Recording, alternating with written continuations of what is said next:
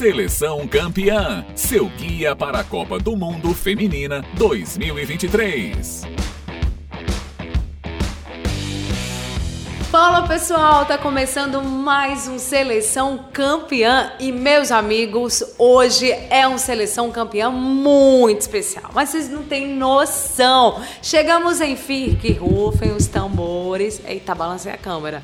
Mas ó, chegamos enfim no grupo do Brasil. Vamos saber como é que a nossa seleção chega para a Copa do Mundo Feminina 2023, que vai acontecer lá na Nova Zelândia, na Austrália, tá bem perto pertinho, ansiedade batendo demais e claro que essa ansiedade tem a ver com a nossa seleção. A gente vai torcer demais, acompanhar demais e hoje a gente vai falar sobre esse grupo F que tem França, Brasil, Panamá e Jamaica. Então se liga que o programa hoje está bem especial, já vai comentando, já vai compartilhando para a gente ter essa troca bem bacana. Minha bancada, vocês já conhecem, meus amores. Vitória Soares, tudo bem? Tudo bem, ansiosa para falar da seleção seleção brasileira. Estava esperando muito por esse episódio para falar do Brasil, essa expectativa para mais uma Copa. Raíssa quase não sai meu nome. É porque eu fui pensar no seu sobrenome.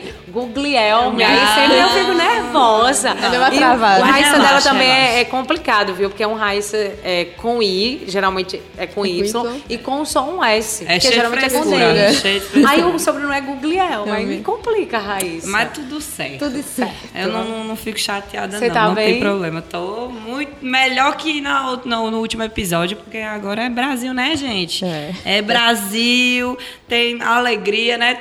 Vem, já vem junto com a alegria, né? Falou em Brasil, tem alegria, tem samba no pé, tem tudo. Então vai ser maravilhoso aqui compartilhar com vocês sobre o Brasil. Muito bem. E hoje a gente vai fazer um pouquinho diferente, né? Geralmente a gente começa aí com as seleções principais, mas embora essa que a gente vai começar também é uma seleção é, muito forte dentro da chave, na verdade, ao lado do Brasil é uma das seleções mais fortes aí desse grupo e a Vitória Soares vai contar um pouquinho para gente como é que vem a antiga anfitriana, porque em 2019 a França deu exemplo de como se receber uma Copa do Mundo feminina, eliminou o Brasil e aí estamos nos reencontrando, nos eliminou nas oitavas, né, na sua casa, nos seus domínios, mas dessa vez a gente vai se vingar, viu? Cuidado, França. Vitória, o que é que você traz para a gente da seleção francesa feminina? Pois é, uma seleção francesa que acabou se tornando um carrasco do Brasil, né, por conta de 2019, e agora a gente, como você falou bem, vai ter a oportunidade de reencontrar a seleção francesa, dessa vez na fase de grupos. A seleção francesa, que tem uma certa tradição em Copas do Mundo, ela vai para sua quinta edição, agora em 2023. A sua primeira participação foi lá em 2003, onde ela acabou sendo eliminada ainda na primeira fase. É, começou estreando, perdendo para a Noruega por 2 a 0. Depois venceu a Coreia do Sul e aí empatou com o Brasil em 1 a 1, mas acabou sendo eliminada. Em 2011, alcançou a sua melhor campanha da história, ficando em quarto lugar, alcançando as semifinais. É, na fase de grupos, passou em segundo lugar do grupo A, ficando apenas atrás da Alemanha. Nas quartas de final, empatou com a Inglaterra em 1 a 1, mas avançou nas penalidades ao vencer por 4 a 3 e na semis acabou perdendo para a potência, né, para o grande carrasco de todas as seleções do mundo, que é os Estados Unidos. Acabou perdendo por 3 a 1 mas é, e na disputa do terceiro lugar contra a Suécia, acabou também sendo derrotada por 2 a 1 Em 2015, acabou repetindo a campanha tendo uma campanha razoavelmente bem, chegou às quartas de final, onde foi eliminada pela Alemanha nos pênaltis, depois de empatar por 1 a 1. E aí, jogando em casa, em 2019, é, acabou sendo eliminada de novo nas quartas de final. Passou em primeiro do grupo na primeira fase com nove pontos. Nas oitavas, teve aquele jogo dramático com o Brasil, que quase dava para o Brasil né, ter, ter levado para as penalidades, mas aí a França conseguiu vencer por 2 a 1 mas nas quartas de final acabaram perdendo de novo para os Estados Unidos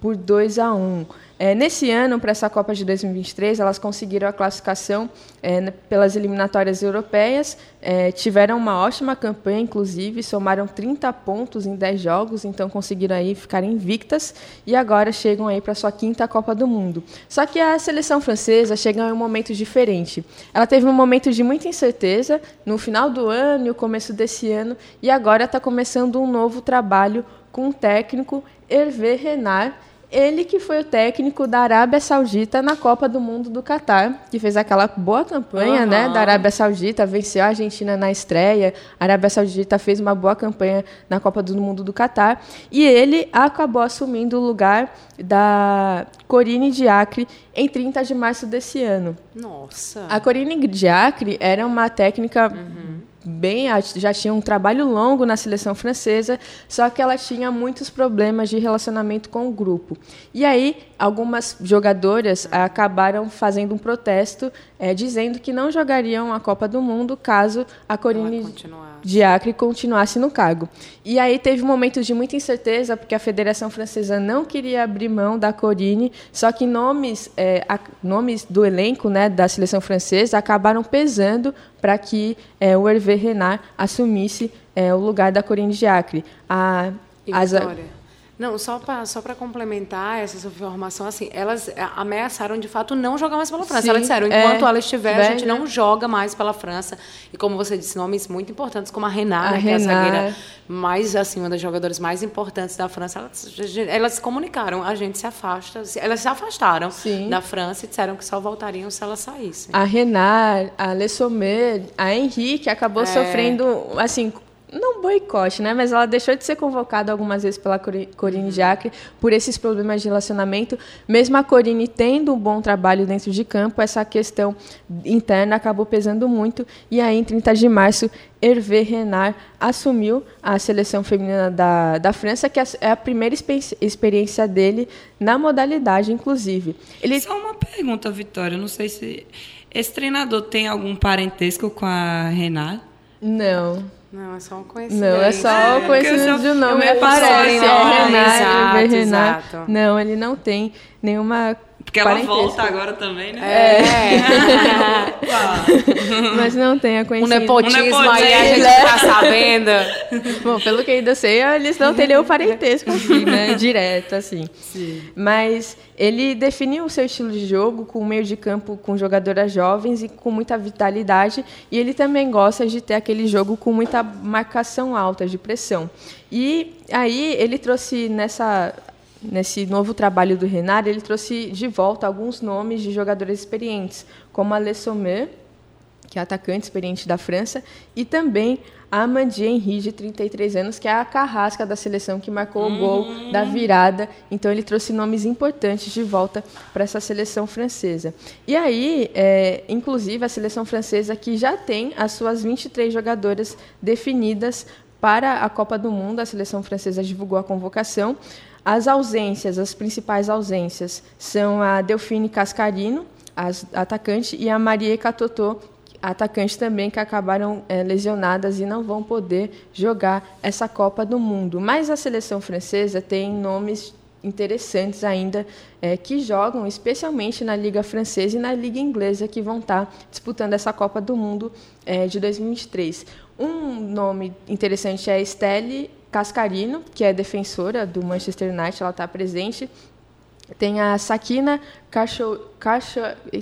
Cachayu, que é do PSG, uma, ela também defensora bem interessante. E, claro, a Wendy Renard, que é a grande referência desse grupo da França. Ela que é a, a maior jogadora né, da França, acredito, uma das maiores. Ela é a capitã dessa seleção francesa e ela vai para sua quarta Copa do Mundo. Ela já tem 144 partidas pela França e é a sétima maior artilheira com 34 gols, mesmo sendo zagueira. zagueira. E a gente sabe o poder que ela tem é, de finalização. Na bola aérea, na né? bola aérea. Sempre é... que tem bola parada, falta, escanteio, tá lá, Renan maior é. do que todo mundo. É.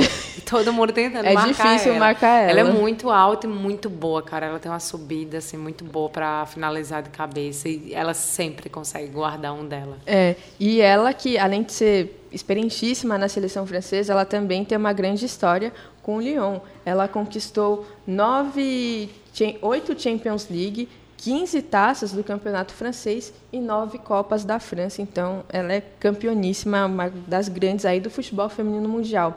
Outros destaques também dessa convocação do Hervé Renard são a Grace Gayoro, que é do PSG, uma ótima meia-campista, uhum. a Mandine Henry, que joga nos Estados Unidos, que está voltando aí para a seleção, muito experiente, e a Magiri, que joga no Lyon, Lyon também um grande time do futebol feminino. E no ataque, o destaque, claro, vai para Le Sommer, que joga no Lyon, um grande jogador experiente da França, está voltando aí é, nesse novo ciclo, né, depois de toda essa turbulência que teve com a Corine de Acre. É, antes da Copa, a seleção francesa ainda vai fazer dois amistosos preparatórios. Um vai ser no dia 6 de julho contra a Irlanda e o outro dia 14 contra a anfitriã, a Austrália. E aí, só passar aqui a agenda rapidinho da França nessa Copa, vai estrear no dia 23, enfrentando a Jamaica, e depois, na segunda rodada, no dia 29, vai ter o jogo contra o Brasil, um dos mais aguardados. O jogo que pode definir o primeiro ou segundo lugar desse grupo, um jogo muito importante para as duas seleções. E aí fecha a terceira rodada com jogando contra o Panamá. Essa seleção francesa vem passando depois de momentos de muitas incertezas, né, de talvez não jogar a Copa do Mundo sem suas principais jogadoras, conseguiu entrar num acordo e agora tem Hervé Renard, que está no seu primeiro trabalho no futebol feminino, vem de uma boa campanha na Copa do Mundo masculina e tem nomes é, de volta aí experientes, uma seleção francesa que é muito forte e que está tentando aí, quem sabe, um lugar no pódio nessa Copa do Mundo, mas é difícil. A seleção francesa é forte, mas vai ter outras concorrentes é. também à altura. É, mas acho que vai ser um é, vai, vai promover assim um, um duelo interessante com o Brasil, principalmente é. esse reencontro, né? Porque elas nos eliminaram na última edição. Então, tão ansiosa vai ser o segundo uhum. jogo, né? É, da, dessa fase de grupos entre Brasil e França. Vamos ver, vamos ver. Eu quero me vingar com essa é. Mas pelo menos, pelo menos agora é na fase de grupos, né? Elas não têm como eliminar a gente a assim. Gente, então, podemos passar as duas, né? Não tem problema. vamos ver. É. Bom, vamos falar agora sobre a Jamaica. A Jamaica que está indo para a sua segunda Copa do Mundo Feminina. Foi o primeiro país é, do Caribe a conseguir essa participação na Copa do Mundo. E esteve na de 2019 pela primeira vez e consegue ir para a sua segunda seguida, mas lá em 2019 terminou na última colocação do grupo C com nenhum ponto, nenhuma vitória, apenas um gol marcado, 12 sofridos, é, perdeu por 3 a 0 para o Brasil, ou seja, o Brasil está encontrando novamente já, já duas seleções que encontrou na, na Copa passada, depois o time perdeu de 5 a 0 para a Itália, né, a Jamaica, e por fim é, perdeu por 4 a 1 para a Austrália. O time, como eu disse, vai para esse segundo Mundial é, seguido, o que é um feito muito grande né, para um país lá do Caribe, porque a equipe ela foi, ela deixou de existir o, o Haiti, né, ela existia já ali desde o do fim dos anos 90, década de 90, início dos anos 2000, só que ela foi dissolvida, ela meio que foi encerrada, né, parou de receber apoio, incentivo da federação em 2010. Isso porque ali no, no início, né, dos anos 2000, a equipe não conseguiu a classificação para a Copa de 2003 e nem para os Jogos Olímpicos de 2008 e a federação deixou de, de investir na seleção, assim, esqueceu, riscou aqui não para aqui, aqui a gente não vai dar mais nada. E a equipe, na época, estava na posição 128 do ranking da FIFA, mas como ficou um tempo sem disputar competições, acabou sendo saindo desse ranking, né? Não estava mais lá também. Por, por causa desse, desse tempo de inatividade. Aí, em 2014, então ficou de 10 até 14, é, sem disputar nada, como se não existisse de fato. Aí a equipe começou a receber um financiamento que não foi da federação. E essa é uma história muito interessante, meninas, porque foi, foi nesse momento que a seleção da, da Jamaica encontrou, digamos assim, né? Ou alguém encontrou a seleção da Jamaica, que foi a Cadela Marley, que é a filha do Bob Marley. Hum, ela ela se juntou com outras pessoas que, que são lá, né, do, da Jamaica. Ela se juntou com outras pessoas que, que têm um trabalho de filantropia. Também se juntaram com o técnico Rui Acho que a pronúncia é essa, ele topou treinar a seleção de graça, eles começaram um projeto de financiamento para a seleção feminina. Então, a filha de Bob Marley que ajudou massa. aí a, a seleção da Jamaica nessa, é, nessa reativação né, da equipe. Depois a federação voltou de novo a a colocar dinheiro, a investir e tal. Elas, aí depois dessa reativação, elas conseguiram é, disputar, né, o, o mundial é, no Canadá em 2015 na na Copa, na, na, Copa não, né? Enfim, um outro mundial que aconteceu, terminaram em terceiro lugar na chave né, e se classificaram para esse Mundial. Aí o time já voltou para o ranking da FIFA e está tá melhorando. Em 2018, elas conquistaram o terceiro lugar no torneio continental e garantiram a presença da Jamaica no primeiro Mundial delas, no caso de 2019, o que até então nenhum país do Caribe tinha conseguido. Este ano não tem só a Jamaica, tem o Haiti também, que também é lá do, do Caribe. Então, duas equipes aí dessa, dessa região participando participando. E após a Copa de 19, a seleção feminina da Jamaica eh, teve alguns problemas novamente com a federação, começou a não receber dinheiro e se recusaram a, a jogar. E depois isso foi um, um, pouco solucionado, né? já estão recebendo alguma coisa, voltaram a disputar a competição. Hoje estão na posição 43 do ranking, então saíram lá da 128 para 43 nesse processo de reativação. A equipe conseguiu a vaga para esta Copa do Mundo através da CONCACAF, né? Elas passaram, estiveram ali no grupo A, junto com Havaí, México e Estados Unidos. Aí conseguiram ir para as quartas de final, passaram pelo Haiti, na semi, perderam para o Canadá. É, e aí foram, mas só quem chega, é, quem já chega à semi da CONCACAF já consegue uma vaga direta na Copa. Então, ela já conquistaram essa vaga na Copa ao chegarem ali na semifinal. Mas aí perderam, foram para a disputa do terceiro lugar e venceram. Então ficaram na terceira posição aí é, contra venceram a Costa Rica por 1 a 0 e conquistaram essa vaga para a Copa do Mundo deste ano. O treinador hoje da equipe é o Lorne Donaldson, ele que tem 36 anos, um técnico muito jovem, né? Ele voltou para a equipe em julho do ano passado. Ele já tinha treinado a seleção da Jamaica feminina, só que em 2020 ele pediu demissão e retornou no ano passado, dois anos depois. Ele geralmente, ele, ele já testou vários esquemas, mas eh, a gente provavelmente vai ver ele ali num 4-3-3, mas ele já testou também o 4-2-3-1, 4-5-1.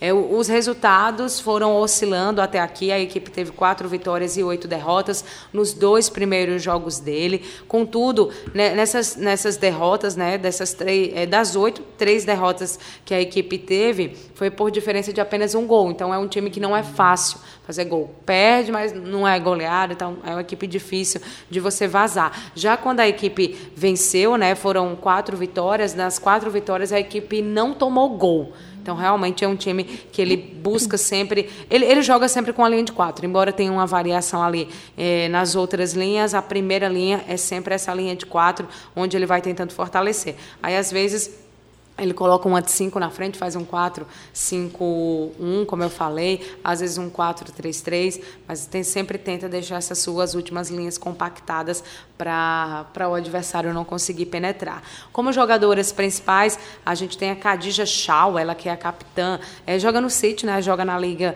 Inglesa, é capitã dessa seleção jamaicana, a gente pode dizer que é a principal jogadora, ajudou o seu país a se classificar para as duas Copas do Mundo e segue brilhando brilhando, tanto pela sua seleção quanto pelo City. Tem só 26 anos, é, marcou muitos gols, já jogou também nos Estados Unidos e marcou muitos gols na Liga Universitária, marcou também pelo Bordeaux da França, até ir para a Inglaterra. Então é uma jogadora, embora muito jovem, com 26 anos, mas já passou por ligas muito importantes, né? Francesa, estadunidense e agora na, na Premier League feminina. Além dela, nós temos a Dodge Brown, ela que é um atacante é, muito boa. Ela, ela joga no ataque, mas às vezes também é, fica ali no meio como uma meia atacante joga pelo time universitário americano Florida State.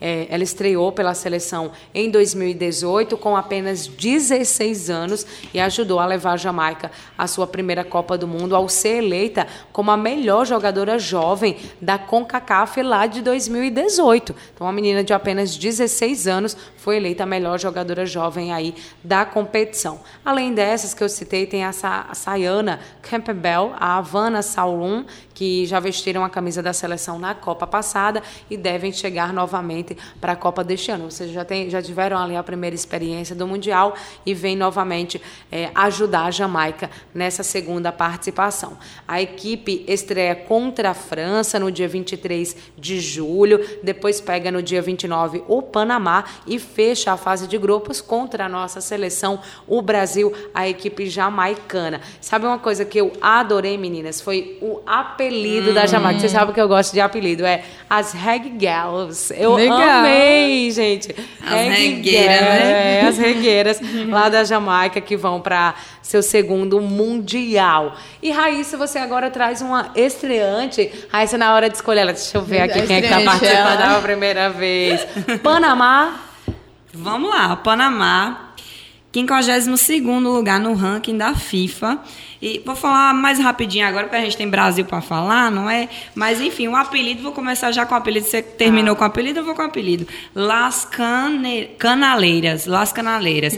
não, não achei a descrição exatamente na, na internet, mas eu, eu tenho em mente que é por conta do canal do Panamá, logicamente, né, que foi inaugurado em 1914, né, quem não sabe, o, o- o- esse canal do Panamá é uma obra que facilita a comunicação entre as costas do Oceano Atlântico e Pacífico, né, porque o Panamá ele tá, se limita ao norte com o Mar do Caribe, ao sul com o Oceano Pacífico, a leste com a Colômbia, a oeste com a Costa Rica, né, então é, tem uma posição geográfica ali que oferece também ao mundo uma ampla plataforma de serviços, tanto marítimos como comerciais, imobiliários e financeiros, incluindo eh, a chamada Zona Livre de Colón, que é a maior zona franca de do continente e a segunda do mundo. Então tá ali, né?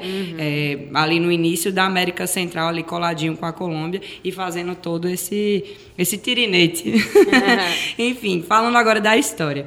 Participou de três edições da Copa do Mundo Feminina da CONCACAF, sendo a quarta colocação que conseguiu em 2018 o seu melhor resultado até os dias de hoje. E elas se classificaram para a Copa do Mundo Feminina pela primeira vez agora, né? Depois de vencer a repescagem para a Copa do Mundo de 2023, foi o- contra o Paraguai.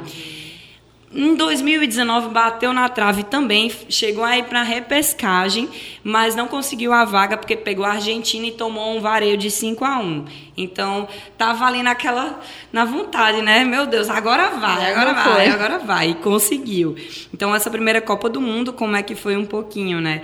É, iniciou a luta no grupo D das eliminatórias da Copa Ouro Feminina, ao lado de El Salvador, Barbados, Belize e Aruba. E o Panamá se classificou, vencendo todos os adversários com 24 gols marcados e nenhum sofrido. Na CONCACAF de 2022, né, é, ficou no grupo B, ao lado de Canadá, Costa Rica e Trindade e Tobago. E no torneio é, teve derrota, sofreu derrota para Costa Rica por 3 a 0 e o Canadá por 1 a 0 mas venceu Trindade e Tobago por 1 a 0 com gol de Marta Cox. Inclusive, esse nome gravem aí. E a vitória permitiu, então, que o Panamá fosse disputar o playoff né, e ganhar do, do, do Paraguai. Então, treinador. Ignácio Quintana, um mexicano de 35 anos. Você falou que o treinador da Jamaica também é novo, tem 36 É, anos, isso. mais um jovem à frente de uma seleção, né? Numa missão muito árdua e num grupo complicadinho, né? E Ignácio Quintana, inclusive, o apelido é Nátio, chama de Nátio. Todo Ignácio em, espanhol, né? Esse nome espanhol é Nátio, o apelido. É que nem aqui José é Zé. Então, é por aí, vão chamar de Nátio, que é até mais bonitinho. Não, nem a gente tem intimidade, eu sou É. assim com ele, É. cara. Pronto. E aí, em, dois- em dezembro de 2020, ele assumiu, né? Foi contratado. Foi uma recomendação de, de seleções, é, da Comissão de Seleções da Federação Panamenha de Futebol. E, e ele, assim, meio que foi o responsável pela aquele empurrãozinho que estava faltando, né? Ele trabalhou falando um pouco do histórico dele, trabalhou um pouco na CONCACAF, como instrutor de licença de treinador, também atuou como auxiliar técnico da seleção feminina de futebol do Nicarágua, e isso fez abrir a porta, né? Abriu as portas para um salto maior, né? Que é que é que conseguiu aí classificar a seleção panamenha.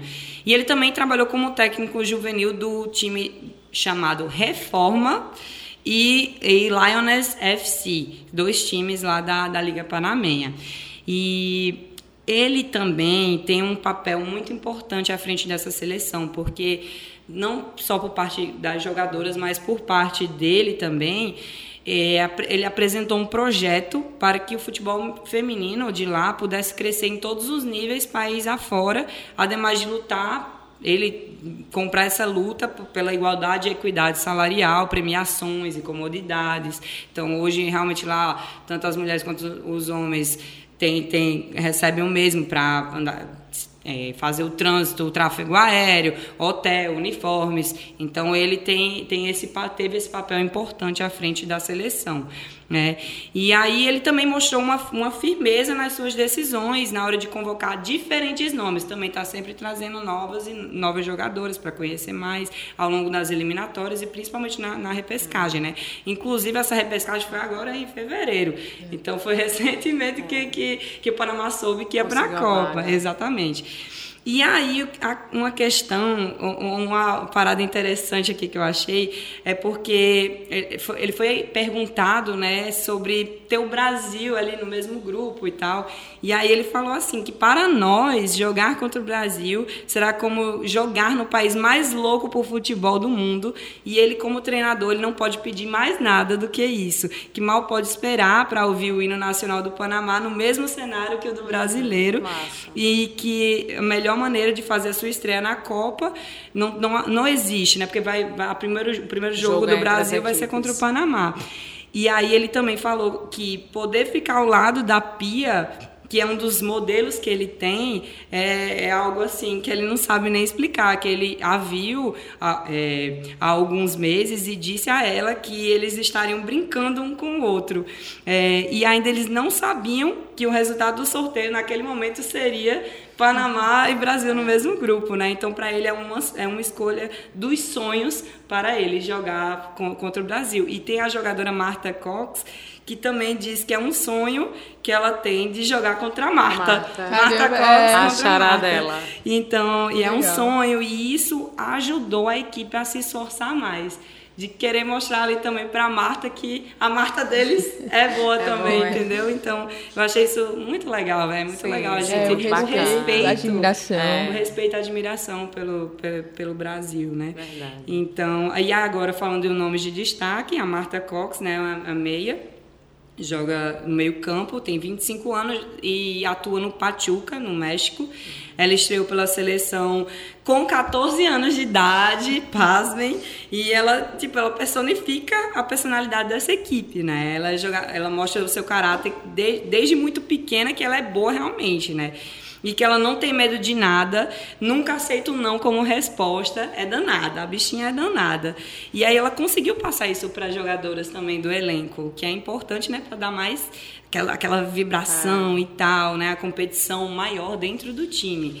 Ela marcou o gol sobre Trindade e Tobago, que, que permitiu que o Panamá disputasse a repescagem, e também balançou as redes na primeira partida da fase decisiva contra a Papua Nova Guiné. Ela atuou pela Colômbia, times clubes da Colômbia, Costa Rica Estados Unidos. E, e uma, uma, destacou também ser o que, o, o que precisava para atingir esse nível que ela tem do futebol profissional ao longo de uma temporada. Um outro também, um outro nome que a gente tem que, tem que analisar é a Riley Tanner, que ela é atacante de 23 anos e joga na Liga Americana no Washington Spirit. Ela nasceu nos Estados Unidos, mas a mãe e a avó são panamenhas. E aí, eh, Nátio Quintana, né, o treinador, viu alguns dos vídeos nas redes sociais dela e se interessou pelo estilo de jogo e já chamou a jogadora para um teste em dezembro de 2022, recente. Nossa, é muito recente. Então, para você ver, agorinha, agorinha. Chegue, bora, é. bora para a seleção, é. chega aí. através de vídeos, foi de em redes sociais? De redes sociais. Nossa, olha... E aí ela aproveitou a oportunidade né, e convenceu o treinador a, a convocá-la para os amistosos que antecederam a repescagem. Ela se adaptou rapidamente ao grupo e acabou surpreendendo por, pela força, versatilidade para se mover entre o meio-campo e a defesa. E ela tem o apelido de Frozen, né, uhum. pelas companheiras, porque ela sabe usar a frieza e a confiança ali para ajudar a equipe. Na estreia dela na partida da repescagem contra a Papua Nova Guiné, ela fez pila entre as adversárias e fez um golaço para, sei lá, a importante vitória. Nossa. Então, Tanner ela se descreve como uma jogadora inteligente e madura. E foi a primeira panamenha a atuar na primeira divisão dos Estados Unidos, né, defendendo então o Washington Spirit que eu falei. Os jogos do Panamá pelo grupo F serão dia 24 de julho, o primeiro, né, contra o Brasil. 29 de julho contra a Jamaica e dia 2 de agosto contra a França. Que interessante esse grupo, né? Você, é. vê, você pega aí uma Jamaica, uma, uma, seleção ali do Caribe, a gente pega o Panamá, a França, é, equipe aqui também da América do Sul, como é o Brasil. Então, vai é um grupo interessante da, da gente observar. E agora sim, vamos falar da nossa seleção. Hum. Muita coisa para contar. Vou, vou tentar dar uma resumida no, no histórico, mas é importante para a gente saber que lugar o Brasil ocupa né, na, na, Copa do Mundo, na história da Copa do Mundo Feminina. Primeiro, lembrar que o Brasil participou de todas as edições da Copa do Mundo Feminina já disputadas até aqui, ou seja, as oito anteriores. É, é muito legal quando a gente vai olhar a história da nossa seleção para a gente entender o quanto a gente ainda está tão no início dessa caminhada, por isso que tudo que a gente fala é impossível você não olhar para a história e falar de algo que começou praticamente agora. A gente está falando da nossa seleção brasileira feminina que foi construída, que foi montada em 1988. Em 88 foi criada a primeira seleção brasileira feminina para participar do torneio experimental que a FIFA fez, já visando a Copa do Mundo, né, já visando a realização, porque estavam acontecendo muitas competições nos países ao fora, mundiais, femininos, de muito sucesso, de muita grandeza, e já estava havendo uma pressão sobre a FIFA para que a Copa do Mundo fosse realizada. E aí a entidade máxima do futebol resolveu primeiro fazer um torneio experimental lá na FIFA para fazer um, um teste, convidou 12 seleções, elas participaram, entre elas o Brasil, boa parte da seleção brasileira lá de 88 a nossa primeira. Eram jogadores do Clube Radar do Rio de Janeiro, que foi o, o primeiro grande clube de futebol feminino aqui do país, que começou lá nas areias de Copacabana, depois migrou para o campo, era o principal time, representava o Brasil é, fora nas competições internacionais. Então, quando a CBF precisou criar a seleção feminina, a maioria das jogadoras do Radar foram chamadas para representar aí o nosso país. Aí veio a primeira Copa do Mundo Feminina de 91, lá na China também também. O Brasil acabou não indo muito bem, não passou de fase, terminou na terceira colocação ali do grupo B. Mas aí, só para pontuar, aconteceu nessa Copa o nosso primeiro gol, que foi no primeiro jogo do Brasil contra o Japão, de uma zagueira, né? A zagueira Elane, que num rebote da goleira japonesa conseguiu marcar. Então foi marcado aí o primeiro gol do Brasil nessa competição. Aí depois veio a Copa de 95, de novo. O Brasil não conseguiu passar de fase. Nessa, dessa vez terminou na última colocação da a chavear, mas veio a de 99, a Copa que aconteceu lá nos Estados Unidos, foi a primeira vez que o Brasil subiu ao pódio, ali na terceira edição desse Mundial. O Brasil terminou em primeiro lugar no seu grupo com sete pontos pela primeira vez passou de fase, bateu as três equipes ali do seu grupo, a Itália, depois a Alemanha e também o México. Nas quartas, passou pela Nigéria, que a, a Nigéria que vinha de, de boas participações, bateu aí pelo placar de 4 a 3 num jogo emocionante. O Brasil, gente, abriu 3 a 0 nesse jogo contra a Nigéria. Aí a Nigéria foi, foi conseguindo avançar, fez o 3 a 2 e no fim do jogo fez o 3 a 3 e aí o jogo acabou sendo desempatado aos 104 minutos de partida, com um gol de ouro marcado pela Cici, a nossa eterna camisa 10, a nossa imperatriz, ela que foi uma grande jogadora, inclusive aqui da Bahia, jogou no São Paulo, né? Uma, é uma ídola, na verdade, do São Paulo, a Cici. E aí naquela época tinha um gol de ouro que era assim, quando você marcava o gol, estava empatada a partida, marcava o gol, a partida acabava. acabava. E foi isso que a Cici fez, um gol, um gol lindo de falta, lindo lindo, lindo que ela marcou, dando essa vitória ao Brasil nas quartas de final. Aí chegamos aí na semifinal, o Brasil acabou encarando os Estados Unidos, como a gente já falou, acabou sendo campeão em seus domínios, venceu a seleção brasileira por 2 a 0, mas na disputa pelo terceiro lugar, a gente conseguiu bater a Noruega, que tinha sido campeã lá em 95. Nos pênaltis a gente bateu aí essa seleção, foram é, foi um jogo muito importante, a gente acabou ficando com terceiro, terceiro lugar, subimos ao pódio para receber a medalha de bronze. Em 2003, O Brasil, embora tenha terminado ali na primeira colocação da sua chave, acabou caindo nas quartas de final para a Suécia, quando perdeu por 2 a 1. O que é importante destacar dessa Copa é que foi neste ano aqui, meus amigos, que o mundo foi apresentado à Rainha Marta. Foi quando ela estreou em Copas do Mundo. Então, lá em 2003, uma menina muito jovem é, se demonstrava ao mundo, onde todo mundo já olhava para ela, já começou, já olhava, não é porque ela foi para a Copa, mas depois daquele Mundial já observaram todo, todo a Lagoana minha conterrânea, viu? Minha conterrânea.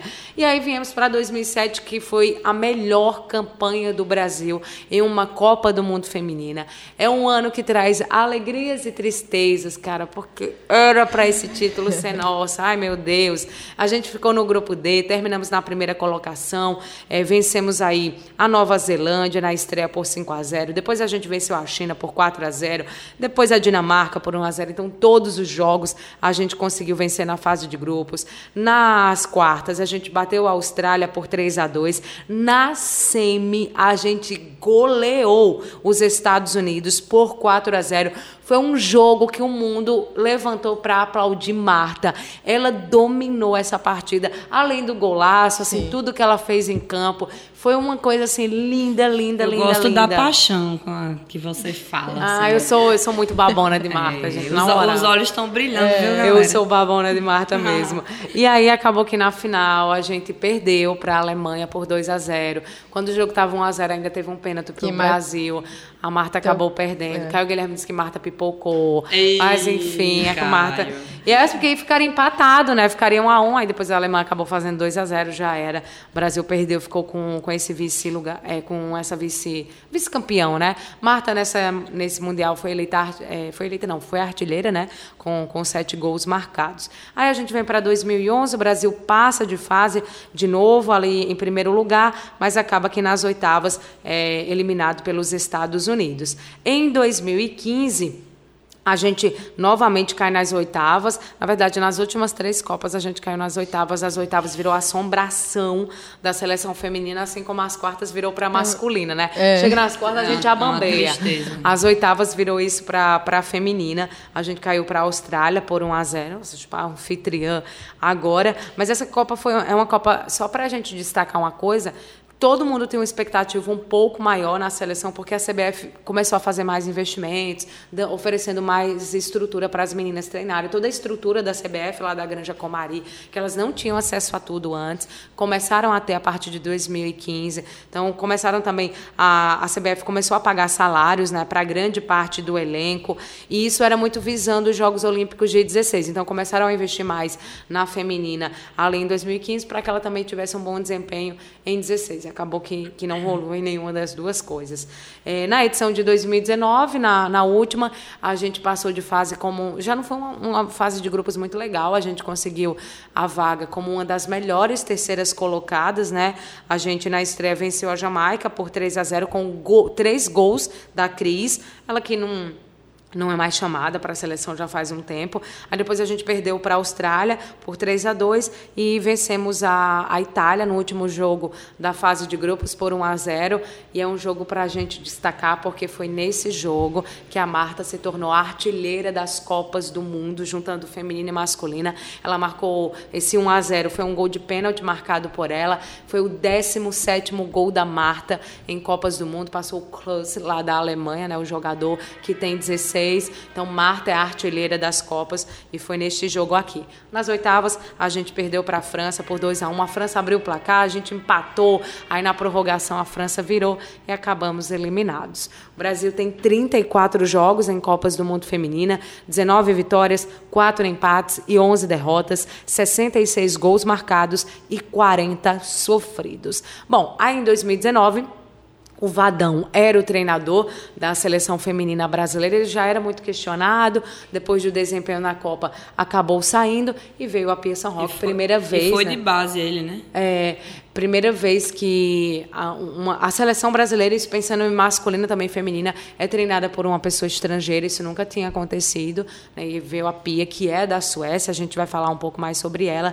E nessa trajetória da Pia, ela, ela veio com muitos projetos, né? E, e a Pia, estava até conversando isso com, com o pessoal no programa, ela não veio exclusivamente para ganhar essa próxima Sim, Copa, é. né? Ela veio com um projeto muito maior. Então não estranhe se ela não ganhar, porque a, a Pia, por ser uma pessoa muito experiente, ela, ela sabe que o resultado em uma competição ela é fruto do que vem do que um é feito por trás.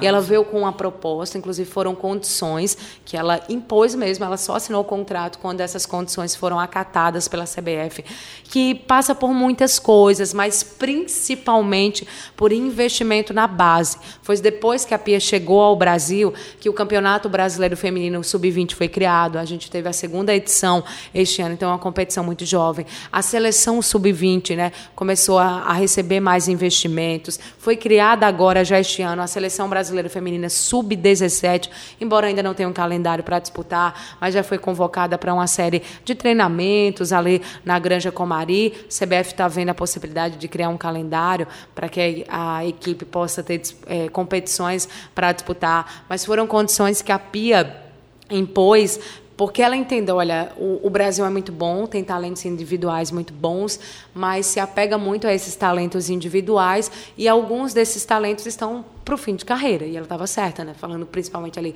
de Formiga, que se aposentou da seleção, Cristiane, que ela própria escolheu não chamar mais, e a Marta, que também está caminhando aí para a final da sua carreira, provavelmente sua última Copa do Mundo. E ela disse: Eu preciso de novas jogadoras. Como é que você desenvolve novas jogadoras? Investindo na base. Como é que você investe na base? É, promovendo calendário, fazendo com que as equipes. Lembrando que em 2019 foi também o ano da obrigatoriedade para que os times masculinos da Série A tivessem times femininos, adulto e de base. Então, todos eles são obrigados, e aí, se não tiverem, podem ser penalizados. Inclusive, não jogariam podem, Libertadores. É, competições que precisam de licença, né? como o próprio brasileiro, Sim. o Série A. E aí, eles têm equipes femininas é, profissional e de base. E aí, a, o primeiro grande desafio da Pia em competições, sem ser o que ela já encontra no dia a dia, porque ela encontra muitos desafios no dia a dia, mas em competições foi as Olimpíadas de Tóquio. Ela chegou em 19, a expectativa era já disputar em 20, mas aí veio a pandemia, a competição ficou para 21. O Brasil ficou na segunda colocação da sua chave, né, com sete pontos, teve duas vitórias e um empate, venceu a China por 5 a 0, empatou com a Holanda em 3 a 3 e venceu a Zâmbia por 1 a 0. Só que aí nas quartas a gente caiu para o Canadá nos pênaltis, Canadá que depois veio a ser o campeão, então a gente perdeu para o campeão. Perdemos aí nos pênaltis, ficou no 0 a 0 a partida, mas eles acabaram ganhando aí nas penalidades máximas. Aí depois o outro grande desafio da Pia foi a Copa América Feminina. Isso no ano passado, o Brasil disputou mais uma vez a competição é, continental. A nossa seleção fez uma campanha assim retocável, venceu todas as partidas que disputou, as seis, marcou 20 gols e não sofreu nenhum. Primeira Na final, vez. exatamente. Lembrando que das nove edições né, da, da Copa do, da Copa América Feminina, o Brasil ganhou oito. Então foi o oitavo título do Brasil. Só quem quebrou essa hegemonia foi a Argentina, que ficou com esse outro título. E aí, na final dessa Copa América do ano passado, a gente bateu as anfitriãs, a Copa estava acontecendo lá na Colômbia, a gente venceu a Colômbia por 1 a 0. E aí, como campeã da Copa América, a gente conquistou a vaga direta para a Copa do Mundo Feminina deste ano. Ainda, e só fazendo um resumo de 2022, né, o Brasil fez 19 jogos, teve uma sequência de 10 vitórias sem tomar gols. A Debinha, desses 19, fez 10 e ela, é, ela foi artilheira da equipe no ano passado, é artilheira da era Pia, né, daqui a pouco eu vou falar mais números da Debinha. Ela balançou as redes, em, é, que ao todo, né, o Brasil balançou as redes em 45 ocasiões e sofreu 14 gols, isso contando todo 2022. Já este ano, em 2023, a gente começou o ano participando da She Believes Cup, She Believes Cup. O Brasil terminou na terceira colocação com uma vitória e duas derrotas. Venceu apenas o Japão por 1 a 0, mas depois perdeu para o Canadá e para os Estados Unidos. Mas mesmo, mesmo nessas derrotas, o Brasil jogou muito bem. Então não foi assim, foi uma lapada, não foi nada disso, não. Esse jogo contra os Estados Unidos, inclusive, foi uma ótima atuação aí da seleção brasileira. Aí em abril o Brasil, ali nas datas FIFA, disputou a finalíssima contra a Inglaterra, a Inglaterra campeã da Euro, a gente campeã da Copa América. O jogo, a Inglaterra abriu o placar. No final do jogo, a Andressa Soares conseguiu. Alves, Alves desculpa. Soares é, é, tu, né? é foi Soares. aí. Eu acho que confundi. A Andressa Alves conseguiu empatar, aí fomos aí para a prorrogação, depois os pênaltis e melhor para a Inglaterra que acabou vencendo o Brasil, ficando com esse título da, da finalíssima. Aí depois teve um amistoso contra a Alemanha que foi vice-campeã da, da Euro, né? E aí a gente venceu, venceu a Alemanha, foi um jogo muito bom do Brasil, não só a vitória, mas o que foi apresentado em campo, foi um dos melhores jogos do Brasil que eu vi. A equipe venceu por 2 a 1 um, isso desde a era Pia, tá? É, na, no caso, o jogo foi lá na Alemanha mesmo, ainda teve isso, a gente venceu na casa das adversárias.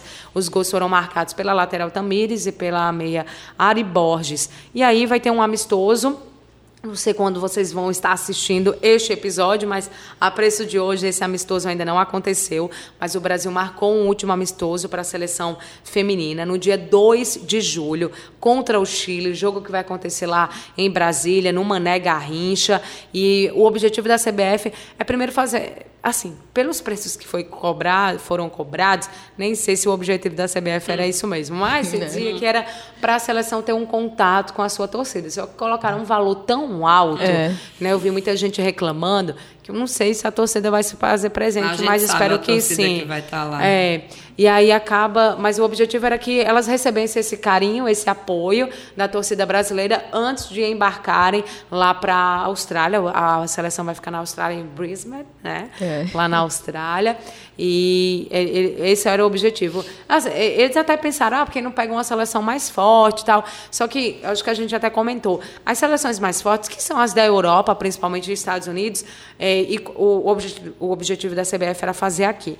Para jogar com essas seleções aqui, elas não viriam, porque elas já vão ter que ir para a Austrália ou Nova Zelândia, dependendo de onde vai ser a sede de cada uma. Então, para elas é uma viagem muito longa. Vir aqui para a América do Sul e depois ter que ir lá para a Austrália ou Nova Zelândia. Então, para elas, não compensava. Então, realmente teria que ser alguém próximo aqui e foi a equipe do Chile a escolhida. E aí, falando da Pia, como a gente disse, a técnica que tem 63 anos, ela da Suécia, uma mulher extremamente experiente, foi jogadora, inclusive jogou já Copas do Mundo, as primeiras ali pela sua seleção, é, assumiu como treinadora é, do Brasil lá em julho de 2019, na época, logo após a Copa do Mundo, na verdade, feminina de 19, né? Ela já tem no currículo dois ouros olímpicos com os Estados Unidos. Então, dos quatro que os Estados Unidos conquistou, dois foram com a Pia. Ela, inclusive, um desses vencendo o Brasil lá em 2008, né? Quando o Brasil chegou à final, acabou sendo derrotado pelos Estados Unidos. O Brasil ficou com a prata, Estados Unidos com o ouro.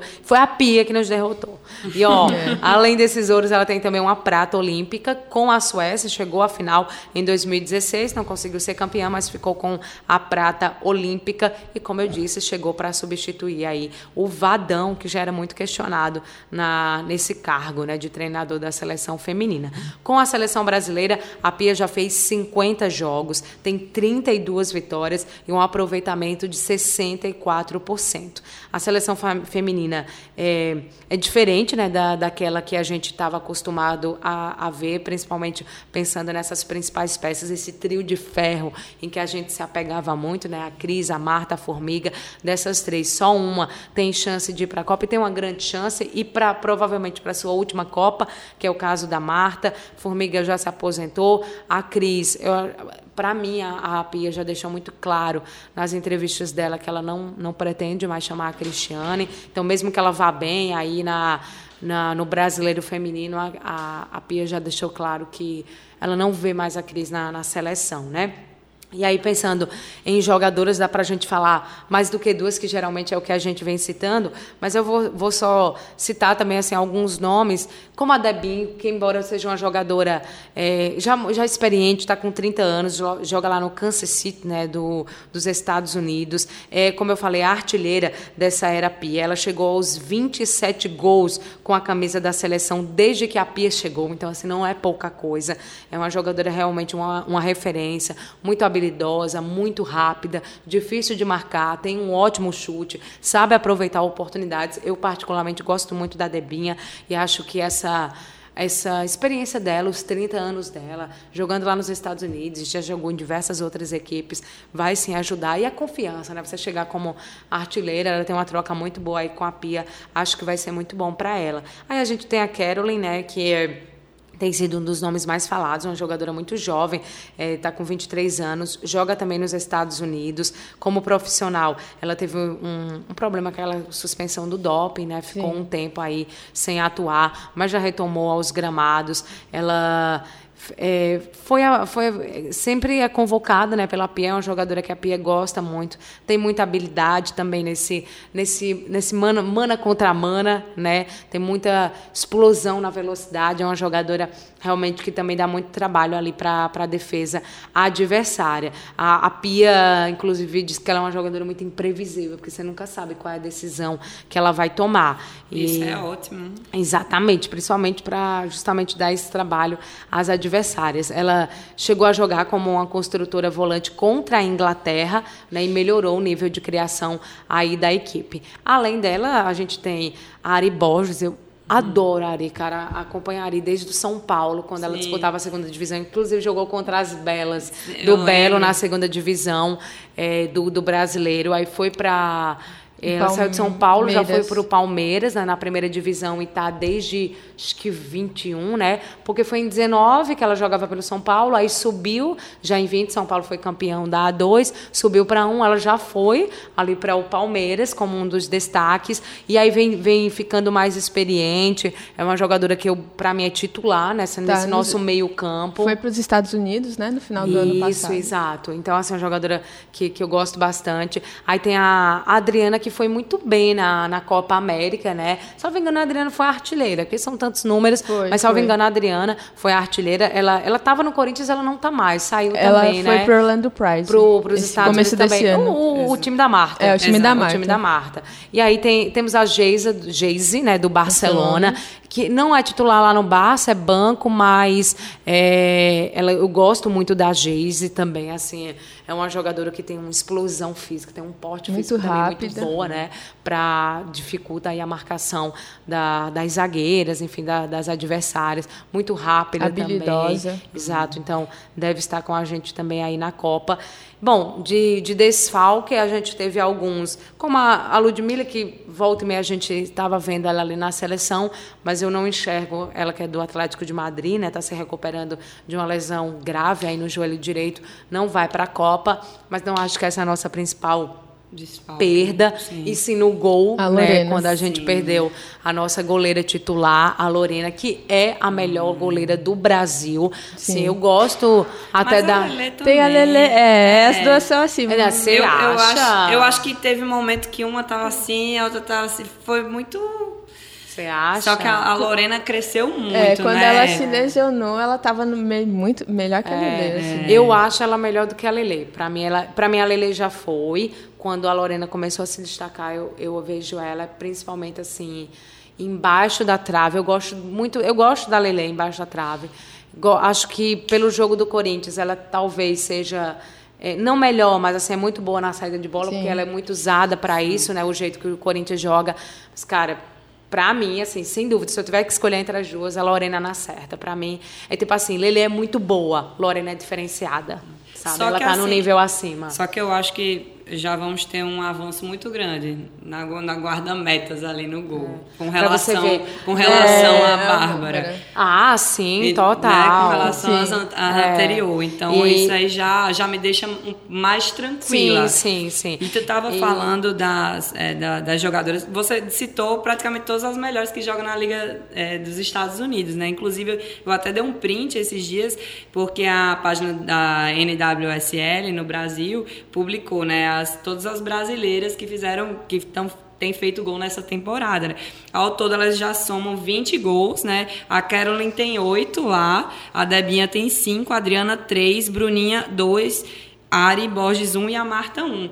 Então, assim, meu amigo, a galera tá boa, viu? É, Olha. Que bom, que bom. E aí, só para fechar essa questão ainda de, da Lorena, né, que teve essa lesão também no, no joelho, teve que fazer uma cirurgia, né, para uma reconstrução do ligamento cruzado anterior do joelho esquerdo, e aí por isso não vai conseguir se recuperar a tempo para a Copa do Mundo. Ela que, no, como a gente falou, na Copa América, não sofreu nenhum gol. Foi. E foi eleita a melhor goleira da Copa América. Então, Sim. assim, é uma goleira realmente muito diferenciada, é uma pena essa, que essa lesão tenha acontecido. É uma perda muito grande para o Brasil. E, como a gente disse, mas aí provavelmente as convocadas, Lele deve ser a titular, e aí a, a Camila dos Santos deve chegar também para ocupar essa vaga. Na, na, verdade, assim. Tem Luciana. A, é, exato. Porque assim, já era, era Lorena, Lele e Luciana. Luciana. E aí quem vaga. acabou que quem herdou essa terceira vaga foi a Camila dos Santos, né? É. Porque a Lele e a Luciana provavelmente já iriam como Lele como a segunda e a Luciana como a terceira uhum. goleira.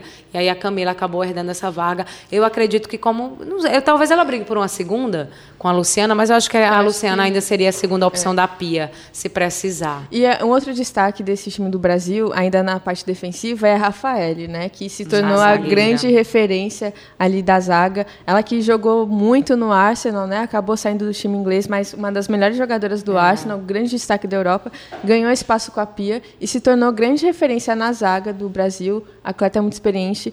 É ansiosa para ver também a Rafaele, que além de jogar muito bem defensivamente, ela joga, ela apoia muito no ataque também, tem bons lançamentos, é boa cabeceadora. É. Rafael também chegou e tomou conta dessa zaga. Eu gosto muito da Rafa, cara, assim, já acompanho ela há algum tempo, né? Como você disse, uma, uma das principais jogadoras do Arsenal e agora não na próxima temporada não vai estar mais pela equipe inglesa, jogou a última agora, inclusive foi aí para esteve na da, da semi da liga. Teve até uma, uma falha dela ali no primeiro gol, gol foi do Wolves, né? É. Mas depois ela conseguiu marcar, né? É. Ela marcou marcou nesse, nesse mesmo jogo, acho que foi no jogo da volta. É, e a Rafa é uma jogadora extremamente importante, uma das líderes pela experiência na liga inglesa, pela idade, né? A gente percebe que ali dentro de campo ela realmente também exerce essa liderança, fora essa questão técnica, como você disse. E aí eu peguei Aqui, meninas, a última convocação da Pia, porque é, a gente está gravando aqui, tá, gente? A Pia ainda não convocou, vai convocar no dia 27 aí de julho, é, mas eu não acredito em grandes que surpresas, assim, que, nossa, é, essa é. pessoa aqui. Então, ela, ela, eu acredito que ela vai respeitar o que ela já vinha fazendo, uhum. e aí eu peguei a, a última convocação dela para a finalíssima e para o amistoso contra a Alemanha, só para a gente ver que quem aqui pode continuar, quem poderia uhum. sair, mas a priori a gente tem no gol, eu acho que vai ser isso mesmo. Lele do Corinthians, Luciana da Ferroviária e a Camila dos Santos. Acho que serão essas as nossas goleiras. A Lele como titular, acredito na Luciana como a segunda opção, caso a Lele não possa atuar por algum motivo, e a Camila dos Santos, que também está fazendo um ótimo brasileiro essa edição, é, herdou aí essa terceira vaga. Na, na defesa, a Kathleen, né, que está no Real Madrid, a Lauren, do Madrid, lá da Espanha, a Antônia, do Levante, e a Rafa, aí do Arsenal. Então, a gente deve ter a, aí a, a Antônia, que é lateral, né, gosto muito também da... Ela joga como lateral e como zagueira Isso, também. também. É muito versátil. Exato. É, a Fê Palermo, né, do São Paulo, a Tamires, que também é nossa lateral é, titular, é, a lateral esquerda do Brasil, a Tarciane, é, do Corinthians, a Yasmin também do Corinthians e a Bruninha, aí são as nossas. Tarciane é nossa, nossa lateral também? Zagueira. Né? Zagueira. Estou confundindo tudo, gente, aqui. Enfim, a nossa zagueira também. Então, a gente deve ter na zaga titular a, a Tarciane e a Rafa, né? Ou não? É, Tainara que é porque que... Tainara não entrou não nessa entrou. Porque estava machucada, machucada e já está recuperada, então já deve ir. É então está sendo a, a primeira opção. É porque ela é titular no Corinthians, eu vou confundindo. Tem tanta jogadora do Corinthians né, né, nesse time que aí às vezes eu vou confundindo é. quem é titular é no Corinthians para quem, né? é, é quem é titular na seleção. A Tassiane é titular no Corinthians, na seleção ela é banco. É, geralmente a Pia, não lembro qual jogo ela utilizou a Lauren como, zaga, como zagueira, como ao lado da Rafa. Isso, também. Porque a Rafa sempre tá, né? É, a Rafa é, é a Ela faz, às vezes, alguns testes assim, a Pia. É. Ali no meio, a gente tem a Gabi Portilho, do Corinthians, a Ana Vitória, do Benfica, a Duda Sampaio, do Corinthians, que foi primeiro chamada, depois foi depois. cortada para lesão, mas pode ir para a Copa. E a Luana, do Corinthians, foi chamada no lugar dela. Mas eu gosto muito da Duda Sampaio. Ah, não é, ela é um diferencial. Cruzeiro, ela é muito... É isso. Começou no Cruzeiro, aí se destacou muito no Cruzeiro, foi pro Inter, foi eleita a, a jogadora revelação, melhor jogadora hum. do campeonato passado. Agora, assim, eu fiquei pensando se foi, não sei se pela ânsia de crescer, pelo nome do Corinthians, ela acabou indo, só que no Corinthians ela é banco, embora ela entre com uma certa frequência, uhum. mas assim, eu não sei se foi bom para ela num ano de Copa do Mundo e para uma equipe onde ela é reserva, sendo que, que ela era titular nomes. na outra, é. entendeu? Onde ela poderia estar jogando mais, tendo mais ritmo, e aí fica sempre ali entrando no segundo tempo, tal. Então não sei se foi uma, uma boa escolha para ela, mas hoje ela está aí no Corinthians, já se recuperou. Eu, eu acredito que vai figurar na, na lista aí da Pia. Aí tem a Duda do Flamengo, né? Que é sempre muito chamada pela FIA, pela é um Pia. de confiança, porque por desempenho, É, sinceramente, pronto, eu acho concordo. que ela não a gente sempre brinca, a gente sempre brinca, tem uma, é uma piada interna, né, no Atrativo. futebol feminino, Atrativo. que quando ela tira aí, e coloca a Duda Sampaio, todo mundo diz, finalmente a Duda certa, né, porque, enfim... é, há questionamentos, assim, eu gosto, ela é uma boa jogadora, só que eu acho que ela erra muitas vezes nas tomadas de decisão. sim. Acho ela meio fominha, às vezes, tipo assim, cara, passa essa bola, minha irmã.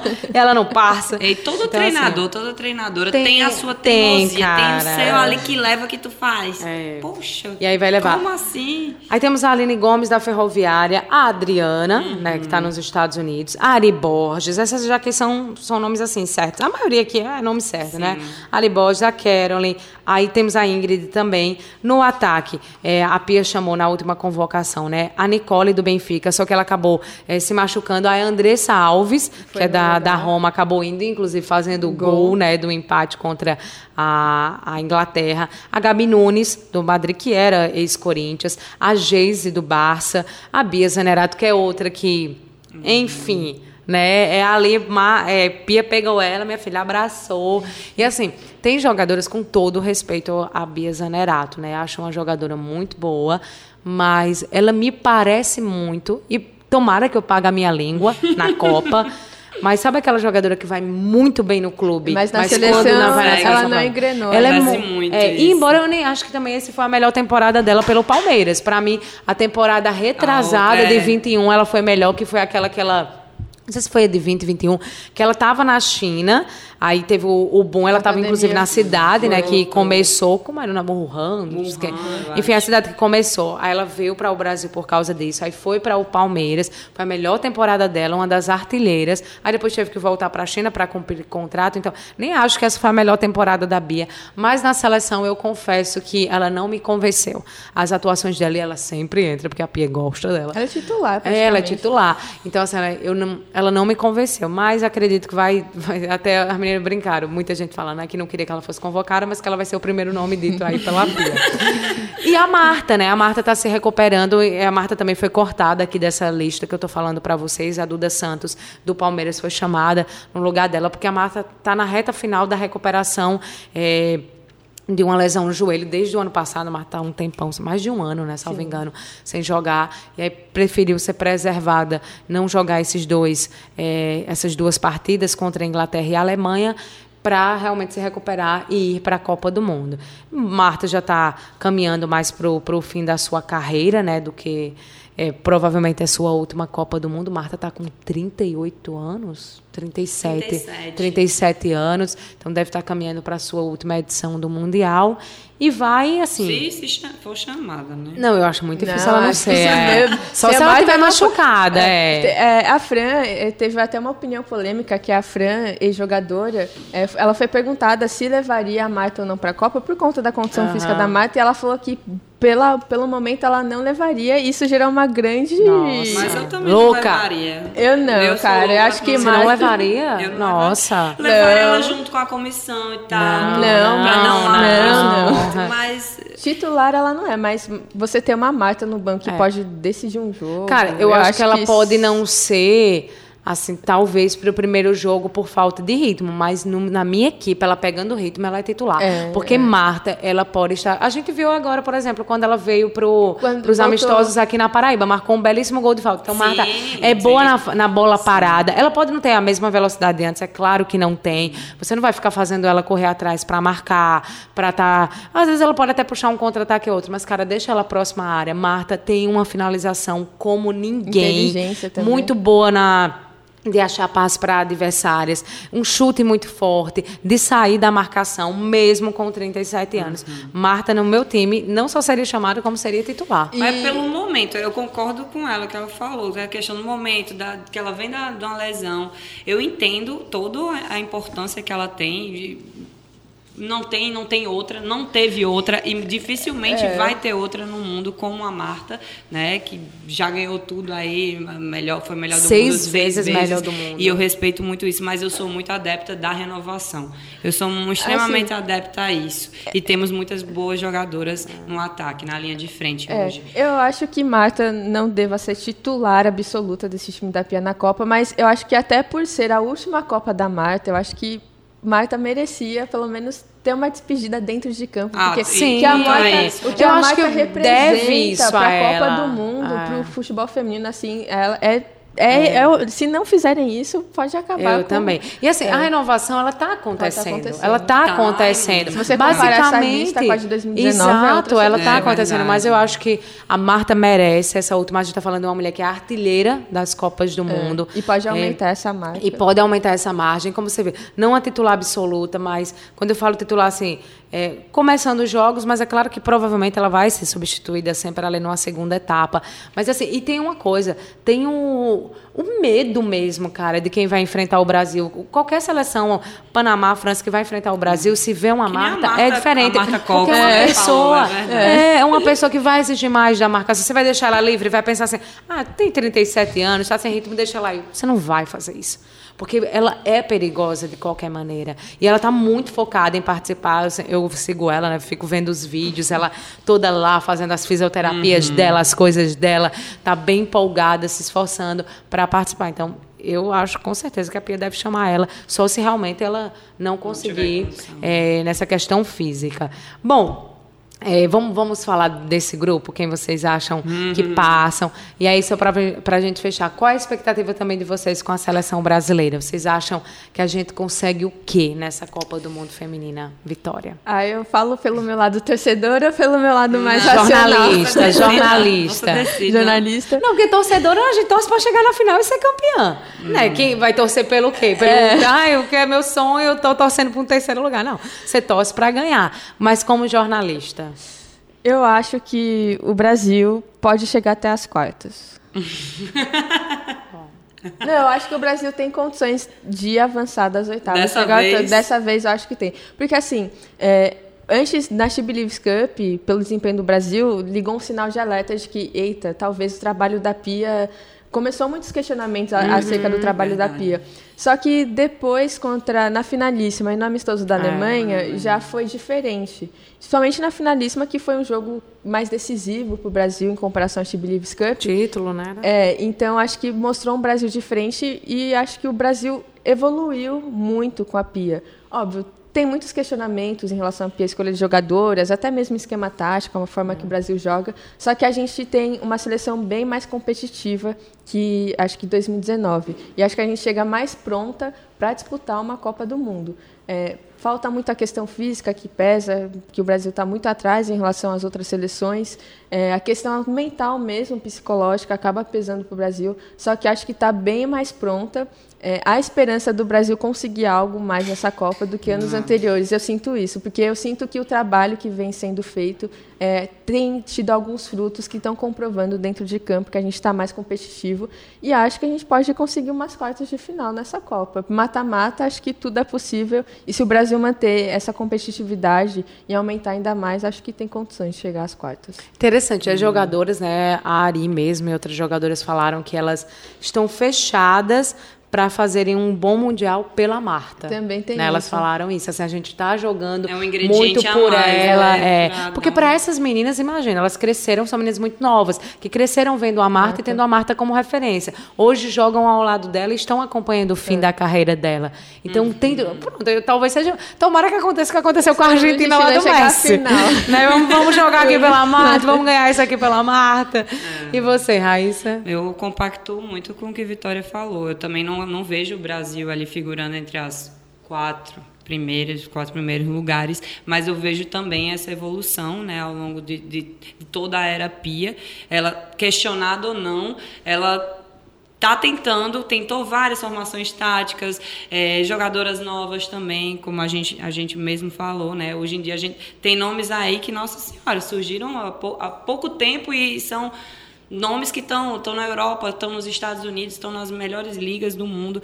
Então a gente tem condições de brigar assim com grandes seleções, mas eu também vejo que é um trabalho ainda mais a longo prazo, mais ainda. A gente precisa não está demais. no, no ponto ideal, a gente está nesse meio do caminho. Isso, né? a gente está. Mas nesse tá nesse meio do caminho também pode permitir uma outra, sim. uma, uma, uma sobra ali, uma, uma coisa daqui, então que pode ser aproveitada também. Me preocupa também a questão emocional, porque o Brasil é, tanto feminino quanto masculino, em alguns momentos, é, se não tem uma, uma boa às vezes até uma liderança dentro de campo mesmo, né, para para dar aquele aque- aquele suporte para dizer não vai dar certo a gente vai vai conseguir e tal. Geralmente o Brasil quando um apaga apaga geral dá um apagão coletivo. E isso e essa questão a Pia também tem trabalhado né até por ela ser sueca e ela tra- traz um pouco isso também é para ter um equilíbrio melhor nesse sentido. E me preocupa um pouco ainda, mas eu acho que tem sido trabalhado é, o lado emocional, que é, em Copa do Mundo é essencial. Então eu acho que vamos ali para as quartas também. Acredito sim que o Brasil possa chegar nas quartas, mas também não me admira se sair nas oitavas. Passar de fase de grupos, certeza. Para mim é certeza que passa. Eu também acho que o Brasil passa de fase, só vou um pouco mais longe. Eu acho assim, é, não é que eu acredito, mas eu acho que pode sim o Brasil chegar a uma semifinal. O Brasil tem condições. Hoje, observando outras seleções, eu estou falando de seleções que eu acho que vão brigar pelo título. Penso ali na, em alguns da Europa, como a própria Inglaterra, campeã da Euro, a própria Alemanha, a Espanha, né, que tem uma base ali do Barça, que é o melhor time de futebol feminino eh, do mundo na atualidade, os Estados Unidos, eu coloco o Brasil ali numa entre as seis seleções que vão brigar, assim, pensando, sabe? Então, eu acho, sim, que o Brasil tem condições de chegar a uma semifinal de Copa do Mundo Feminina. Para mim, seria uma surpresa se caísse nas oitavas, porque, para mim, o Brasil tem elenco para passar das oitavas. Então, para mim, seria uma decepção. Acho que a Lorena até falou isso para você, né, na, na entrevista, assim, que eles trabalham para que o Brasil eh, chegue no mínimo até as quatro. que fique entre as quatro Na melhores. primeira- eles na- falaram é, isso, é, né? Que o Brasil ali. fique entre as quatro melhores, então, que chegue até a semifinal. E, que, e eu entendi, eu interpretei a partir da fala dela que eles entenderiam como um fracasso cair nas oitavas, porque o investimento que está sendo feito e dado e o trabalho desses anos não é para o Brasil cair nas oitavas. Então, cair nas oitavas po- poderia ser considerado pela comissão técnica como um fracasso, porque o Brasil tem elenco e tem investimento para ir mais longe do que isso. E eu também acredito. Eu acredito eu olhando também. pela seleção, por jogadores e pelo que foi feito, olhando as 32, o Brasil tem capacidade sim para passar das oitavas. Mas vai pegar quem nas oitavas? Aí tem que ver o, o grupo É, seguinte, se né? passar em segundo, é por isso que também a questão do Brasil passar em primeiro é importante, porque Isso. se passar em segundo, pode Pegar pegar, o a primeiro, Alemanha, isso. do grupo G, né? no É, exato. E aí pega a Alemanha. Que E a gente já pegou e venceu. Já pegou. Então, Venceu. recentemente. Assim, isso é, é. algo também que pode dar É, um gás a exato. mais. Mas tem uma condição. Vamos- tomara. Então acho que é unanimidade pelo que eu entendi aqui, só pra gente fechar, porque o episódio tá longo. Passam desse grupo Brasil e França ou alguém acredita em Panamá, Jamaica? É, nesse acho que é difícil. Brasil e né? França. Agora, Brasil primeiro e segundo lugar. Não, Aí vai ser aberto. Aí, Na segunda rodada que vai ser decidido. Esse primeiro e segundo lugar. Vamos lá. Mas essas duas passam de fase. Gente, obrigada pela audiência de vocês, pela companhia em mais um episódio aqui do nosso Seleção Campeã, onde a gente falou das equipes aí do Grupo F, Brasil, França, Jamaica e Panamá. No próximo episódio a gente vai trazer mais informações para vocês. Então, valeu. Tchau, meninas. Tchau, até Tchau, a próxima. o grupo G.